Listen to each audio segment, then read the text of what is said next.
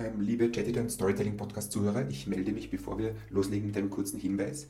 Diesen Podcast haben wir schon vor einiger Zeit aufgenommen und haben uns Zeit gelassen, ähm, den hochzuladen. Das heißt, die Termine, die wir in diesem Podcast erwähnen, sind inzwischen schon hinfällig.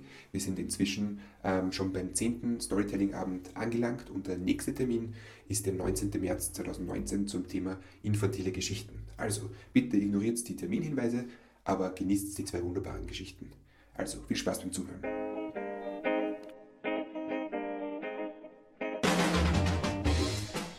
Ja, hallo und herzlich willkommen zum Chattitant Podcast Nummer 5. Ich freue mich sehr, dass ihr wieder dabei seid. Wir lieben Geschichten. Wir ähm, haben deshalb dieses Projekt ins Leben gerufen, weil wir Geschichten aus dem Leben auf die Bühne bringen wollten.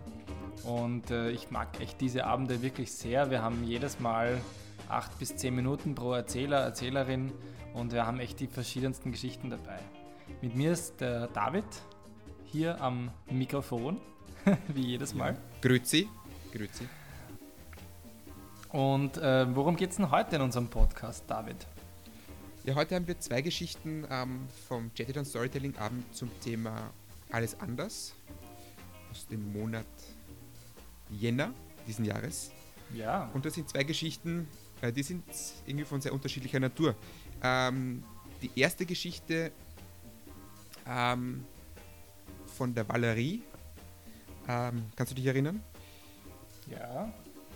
Das war, also das Thema dieses Abends war alles anders. Da ging es um Veränderung und sie beginnt diese Geschichte mit folgendem Statement. Ich bin seit 24 Jahren, waren es 24 Jahre? 27 immer in derselben. Seit 1990. 27 Jahren. Also ihr ganzes Leben lang hat sie immer in dieser selben Wohnung gewohnt. Das fand ich super, weil das ist ein gutes äh, Statement, wenn es um alles anders geht. Und dann stellt sich heraus, dass die Geschichte handelt eigentlich gar nicht von ihr. Ähm, genau, es ist eine Geschichte eines Hauses. Wollen. Und genau. äh, die Veränderung, äh, die dieses Haus durch, äh, durchgemacht hat. Oder, ja.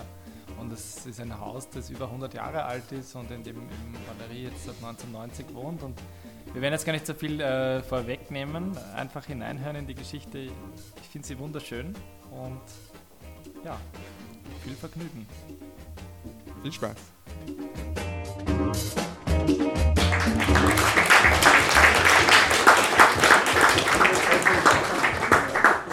Ich erzähle euch heute eine Geschichte, die zunächst mal nicht wahnsinnig nach viel Veränderung klingt. Ähm, ich wohne nämlich, ich bin noch nie umgezogen.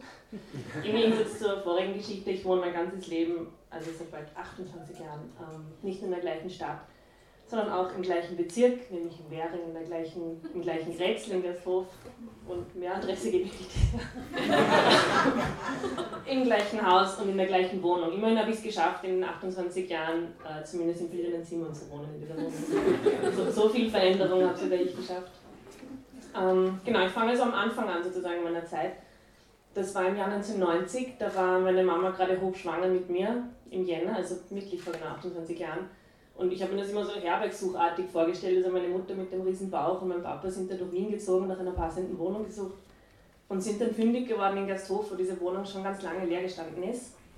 Ähm, und sind dann bei der Hauseigentümerin, bei der Frau Hofrat, ich jetzt in die Hand, kann ich mich zurücklehnen, ähm, sind dann bei der Frau Hofrat vorstellig geworden. Die Frau Hofrat, das war eine Frau Direktorin, eine Gymnasialdirektorin, eine Doktorin der Germanistik und der Geschichte, eine wahnsinnig gescheite Frau, ähm, die Kinder und Akademikerinnen sehr mochte. Und das war der große Vorteil meiner Familie, weil meine Mutter war nicht nur schwanger mit einem Kind, also mit mir, sondern noch dazu Akademikerin. Und die ersten paar Jahre hat die Frau Hofrat, ich nenne sie jetzt Frau Hofrat, obwohl ich nicht passiv mit ihr, ähm, meine Mutter auch immer nur mit Frau Magister angesprochen, sehr konsequent, was meine Mutter immer ein bisschen übertrieben gefunden hat. Ähm, genau. Ja, und die, diese Frau Hofrat eben, die hat selber auch schon ihr ganzes Leben in diesem gleichen Haus verbracht. Das Haus war so ein richtiges Gründerzeithaus mit urhohen Wänden, mit urschönen Fenstern und einem urfeuchten Keller, unter dem wir heute noch leiden. Ähm, und sie hat dort eben auch schon ihre Kindheit verbracht, das war das Haus ihrer Eltern.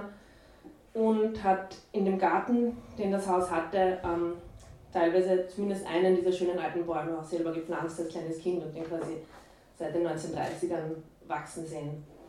Ähm, ja, ich habe als Kind sehr viel Zeit mit der Frau Hofrat verbracht.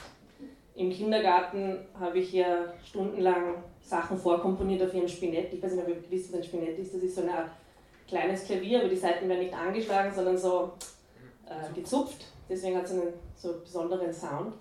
Ähm, und sie hat mir da immer ein Thema gegeben, zum Beispiel, was weiß ich, stürmischer Herbsttag. Und ich habe dann dazu was Schönes komponiert mit meinen vier oder fünf Jahren. Und sie hat sich das mit großer Geduld und viel Freude angehört. Ähm, in der Volksschule dann habe ich mit ihr immer sehr viel Stadtland Fluss gespielt, mit ungefähr 20 Kategorien, damit es richtig lustig ist. Und in der Unterstufe dann vom Gymnasium hat sie mich oft unterstützt bei so Geschichts, wie hat man das gesagt, Arbeitsau Arbeitsaufträge. Hausübung hat man ja nicht gesagt, mir glaube ich in der Montessori-Klasse. Ähm, genau. Hm? Eine Einladung. Ja. Es war eine Einladung, genau, eine Einladung, sich in der Freizeit auch mit Geschichte zu beschäftigen. Pädagogisch wertvoll formuliert. Ähm, genau, ansonsten war in den 90ern und frühen 2000ern nicht wahnsinnig viel Veränderung in der Wohnung und im Haus. 1996 habe ich eine kleine Schwester bekommen, das hat dann meine Eltern dazu gezwungen, ihr Arbeitszimmer in ein Kinderzimmer zu verwandeln.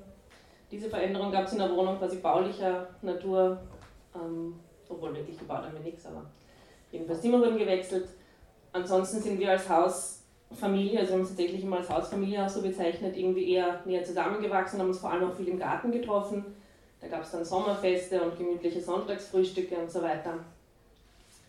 Jetzt mache ich einen Sprung nach vorne ins Jahr 2008. Da ist die Frau Hofrat verstorben, ganz plötzlich im Urlaub. Ähm, das war nicht nur für mich persönlich eine große Veränderung, sondern eigentlich für das ganze Haus und für die ganze Hausgemeinschaft, weil sie hat immerhin dort ihr gesamtes Leben verbracht und das Haus und das Miteinander im Haus ähm, sehr mitgeprägt und sehr mitgestaltet. Ähm, ja, also das war 2008 ein großer Schnitt sozusagen in der Geschichte des Hauses.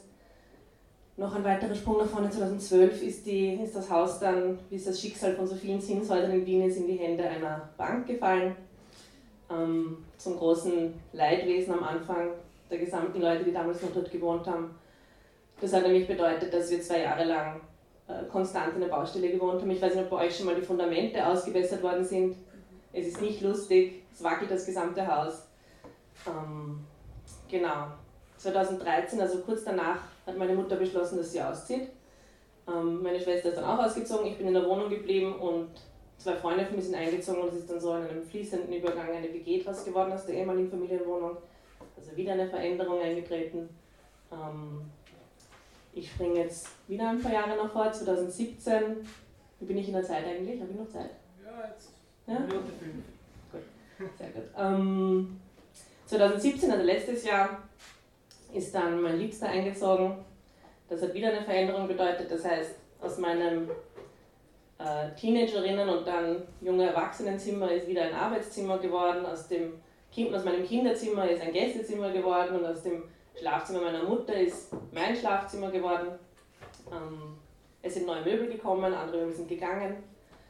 Ähm, ja, den Garten gibt es nicht mehr. Das heißt, wenn ich aus dem Badezimmer schaue, schaue ich auf einen Lift. Ähm, damit sind auch quasi alle, das habe ich nämlich vorher gar nicht gesagt, dieses Haus, das da in den Garten gebaut Habe ich gesagt, dass ein Haus in den Garten gebaut wurde? Das habe ich vergessen. Das ist ein zentrales Element eigentlich meiner Geschichte. Jedenfalls, es wurde ein Haus in den Garten gebaut. Man darf sich das wirklich vorstellen wie so eine kleine Schuhschachtel, die da so hineingequetscht worden ist in diese Baulücke. Jeder Quadratzentimeter wurde ähm, von dem Architekten, der glaube ich das selber nicht wahnsinnig super gefunden hat, das machen zu müssen, äh, möglichst profitgerecht ähm, gestaltet. Ähm, es sind dann auch irgendwann Leute eingezogen, tatsächlich. Ich habe es ja kaum geglaubt. Das ist sehr lange leer gestanden, eigentlich dieses Haus. Irgendwie wollte da niemand einziehen. Langsam und langsam sind Nachbarn und Nachbarinnen eingezogen. Und es gab am Anfang schon so eine Skepsis zwischen dem alten Haus und dem neuen Haus, zwischen den Bewohnern und Bewohnerinnen. Das war allen nicht ganz geheuer. Und jetzt, letztes Wochenende oder vor zwei Wochen, jetzt schließt sich der Bogen und ich komme auch zum Ende meiner Geschichte, ähm, haben der Valentin und ich alle Nachbarn und Nachbarinnen in dem Haus eingeladen, also aus dem neuen und aus dem alten Haus.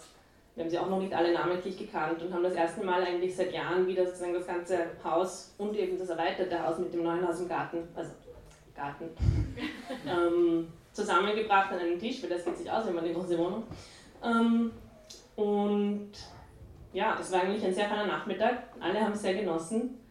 Und mir ist an dem Nachmittag auch bewusst geworden, dass, obwohl es in den letzten ja, bald drei Jahrzehnten, die ich da wohne, so viele Veränderungen gegeben hat in der Wohnung, irgendwie eins geblieben ist, nämlich das Interesse am Miteinander. Und ich glaube, die Frau Hofrat hat uns auch zugeschaut und schön gefunden. Danke.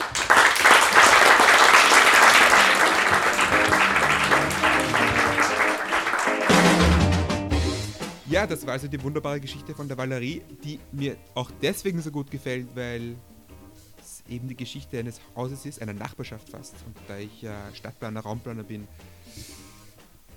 gibt es nichts Besseres für mich. Ich war wirklich glücklich, diese Geschichte äh, dabei gehabt zu haben.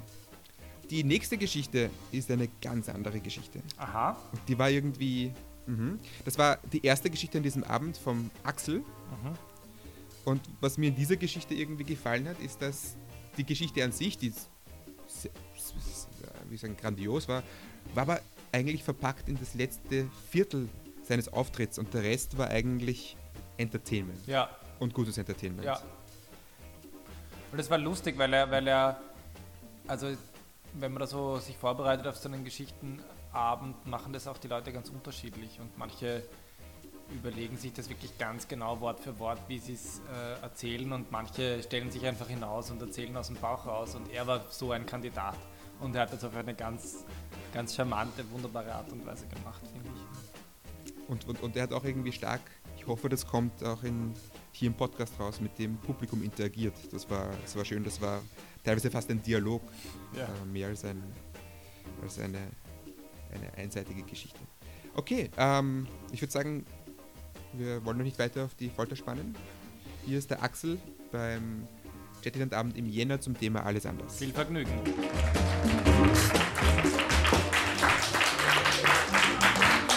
Alle, die das auch nicht wissen, wir haben pro Geschichte ungefähr einen Zeitrahmen von fünf Minuten, damit eben einige drankommen.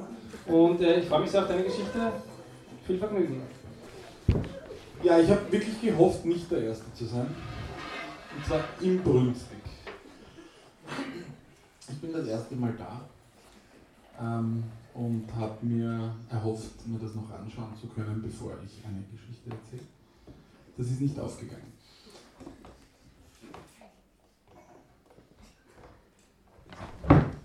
Jetzt, das ist super, so viele erwartungsvolle Gesichter zu sehen. Das hilft wahnsinnig. Was auch ist, ähm, ähm, was auch wahnsinnig hilft, also mir, ich bin wirklich schlecht vorbereitet. Das ist auch schon Teil meiner Lebensgeschichte. Ich bin meistens schlecht vorbereitet. Und ähm, was mir wirklich hilft, sind Zwischenfragen. Also wenn wem was auf der Zunge brennt, ich weiß nicht, ob das da vorgesehen ist, aber heute schon, jetzt gerade schon, weil mir hilft es wirklich. Gut, ich habe mir überlegt, also ich bin eingeladen worden, dafür herzlichen Dank, das finde ich sehr nett.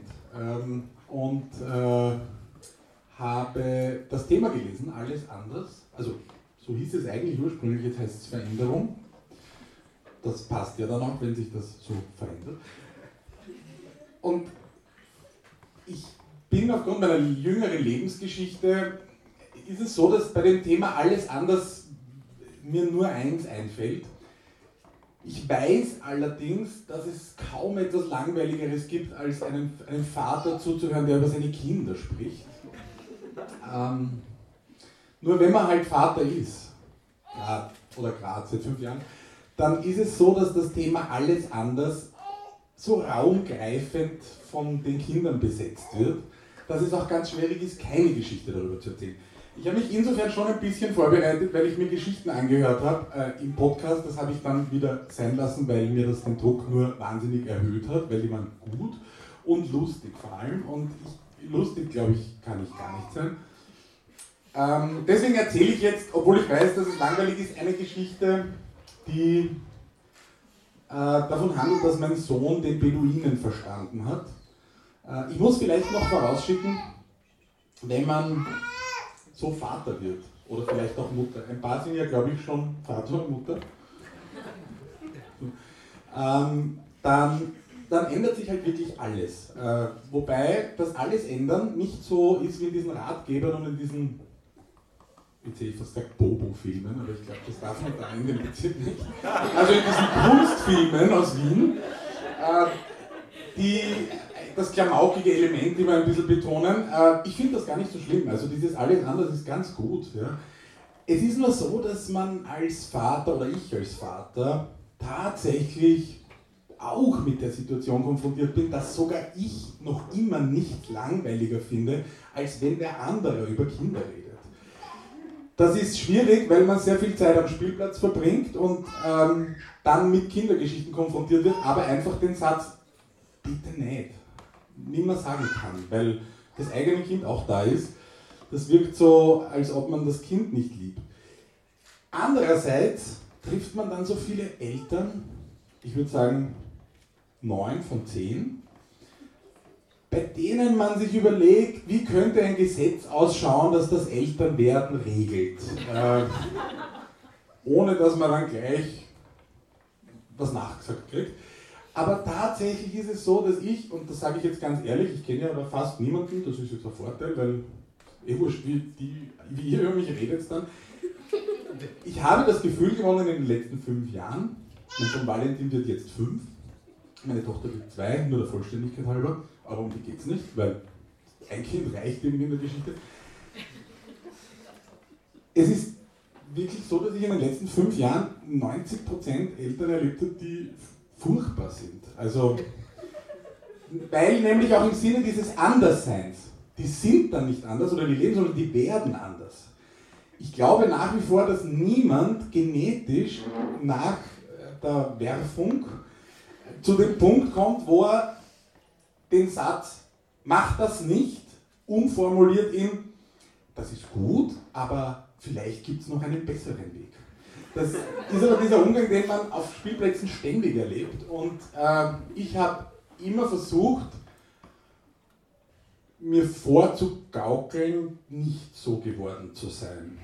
Und ich glaube es mir. Also ich persönlich habe geschafft, dass ich mir glaube, ich bin ein Vater, der nicht so ist. Das hilft schon wahnsinnig. Insofern sage ich meinem Kind dann schon, mach das nicht. Aber eigentlich wollte ich zu der Geschichte, ähm, ich muss mich ein bisschen, ich habe nur fünf Minuten, die sind schon... Fünf Minuten. Anfang Minute 5 Sekunden, dann erzähle ich noch schnell die Geschichte mit den Beduinen und dann Aber das geht dann Eigentlich nicht so schlimm gewesen. Ähm, kann ich jeden nur motivieren, also langer Einstieg und dann durch mit der Geschichte. Äh, ich bin mit meinem Kind sehr viel auf Reisen gefahren, weil ich Reisen für sehr wichtig finde und das, äh, ich könnte jetzt äh, noch viele fünf Minuten lang reden, warum das Reisen mit Kindern nicht nur wahnsinnig wichtig ist und richtig und warum es geht, sondern dass es eigentlich eine Grund, ein Grundbaustein einer glücklichen Erziehung und Entwicklung sein sollte. Und deswegen bin ich auf sehr viele Reisen gefahren mit meinem Kind und sehr viele verschiedene Reisen, weil ich schreibe auch für eine Tageszeitung und da haben wir das als Serie gemacht und dann sind wir nach Jordanien gefahren auch und dort hat mir das, die, das wahnsinnig geöffnet, wie das mit dem Kind ist, dass, das, dass man eben eigentlich nicht sich verändern muss, sondern dass das Leben anders wird, aber anders als man glaubt. Weil es ist halt, auch wenn es banal klingt, nicht so, dass man dem Kind irgendwas beibringt, nicht besonders lange. Man ist ja beseelt dadurch und sagt, ich werde meinem Kind Fußball spielen zeigen und ich werde Bananen essen zeigen. Und so. Stimmt aber nicht, weil das Kind beginnt relativ schnell einem die Welt zu erklären und das ist ja was Schönes. Und ähm, Jordanien, ich, also es waren fünf bis sieben Minuten, oder? Okay, ja. Keine Luft mehr. Gut. Ähm, gut, Jordanien. Ähm, Wüste, Wadi Rum, sehr schöne Gegend übrigens. Der Lawrence of Arabia hat dort faktisch wirklich gelebt. Ganz viele ist einfach nur so ein Film, aber es war eine reale Figur. Das führt zu weit weg. Und wir waren in diesem Wadi Rum, da fahren wir mit so einem, mit so einem Beduinenmenschen hinein, auf einem Jeep, muss man sagen, nicht auf einem Kamel. Erste Enttäuschung. Dann schlafen wir dort in so einem Wüstencamp, da es eine fixe Dusche und Toilette hat, irgendwie zweite Enttäuschung. Also es ist schon ein bisschen touristisch, aber es ist Wüste. Und so ein damals 18 Monate altiger Sohn Valentin, mit dem ich all diese Reisen gemacht habe, hat also das aufgesogen, wie wir es natürlich nicht mehr aufsaugen können. Wir versuchen das beste Foto vom Sonnenuntergang in der Wüste zu kriegen. Der greift in den Sand. Und macht das zehnmal. Und das ist richtig gut. Am nächsten Tag äh, fahren wir wieder aus dieser Wüste raus, von diesem Wüstencamp, und unser Reiseguide sagt zu uns, der Beduine, also ich spare mir jetzt so ein radebrechendes Deutsch, der hat nicht perfekt Deutsch gesprochen, aber ich mache den jetzt nicht nach. Der hat sinngemäß gesagt, der Beduine, der euch gestern in die Wüste reingeführt hat, der fand das so toll mit Kind und so, der lädt euch in euer Haus ein. Da haben wir gedacht, okay, Beduine, der ein Haus hat, dritte Enttäuschung. Aber es war wirklich ein Haus, so ein schlichtes Haus am Rande der Wüste.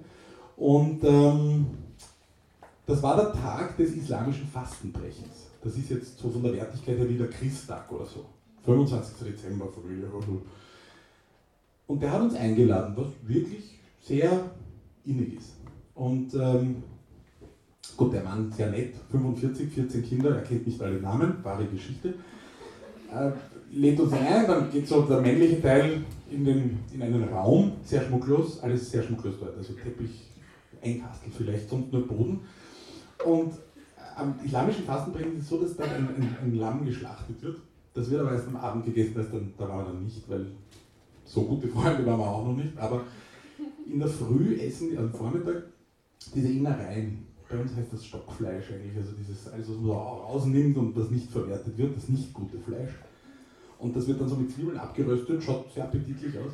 Und wir saßen also dort, der Valentin, 18 Monate und äh, seine Mutter und ich und äh, sonst nur die männlichen Mitglieder der Familie, die weiblichen Mitglieder waren in der Küche und so.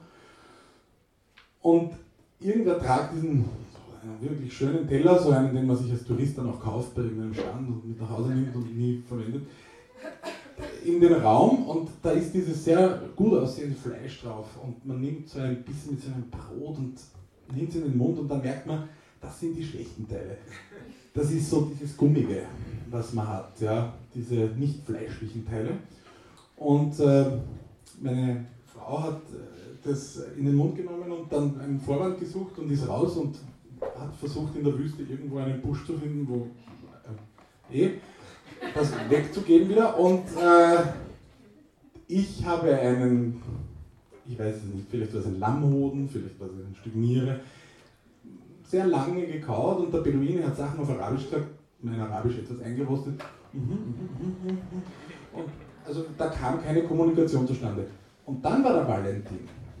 Und ich bin am Ende der Geschichte. Ja, äh, der ein Stück nach dem anderen genommen hat, in den Mund gegeben hat, kleine mundgerechte Stücke, klar, ein Kind ist nicht deppert, und gekaut und gegessen hat. Und noch ein Stück. Und der Beduine hat mit jedem Moment eigentlich mehr das Gefühl gehabt, dafür habe ich die eingeladen. Und er hat gekaut und gekaut und der Beduine hat auf Arabisch was zum Valentin gesagt. Und der Valentin, so ein 18 Monate altes Kind, sagt noch nicht sehr viel, also nicht sehr zusammenhängendes, so Ding hier. Und der Valentin hat ihn angeschaut, hat gekaut und hat was zurückgesagt. Also so ein 18 Monate Ding halt. Und der Beduine hat genickt und hat das auf Arabisch gesagt. Und der Valentin hat genickt. Und ich saß dort und war mir in dem Moment sehr sicher, der Beduine hat nicht mich eingeladen.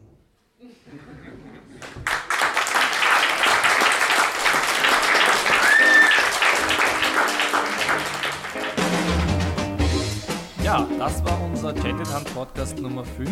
Der nächste Termin, der nächste Abend wird der 19. April sein. Und genau. Wir machen das immer im Siebenstern, da hinten im Wohnzimmer vom Siebenstern. Das ist ein ganz ein schöner Raum, in dem, in dem dieses Format, finde ich, auch sehr gut reinpasst. Und ja, freut mich, wenn ihr vorbeischaut. Wenn ihr was erzählen wollt, sehr gerne. Meldet euch einfach beim David oder bei mir oder über unsere Facebook-Seite Chattitant, Storytelling. Und ja, David, was gibt es noch zu sagen? Ja, eigentlich nichts, außer dass wir uns darüber freuen würden, wenn ihr diesen Podcast und Jetty dann äh, generell weiterempfehlt, wenn ihr eure Freunde mitnimmt zum nächsten, nächsten Abend und wenn ihr eine Geschichte erzählt.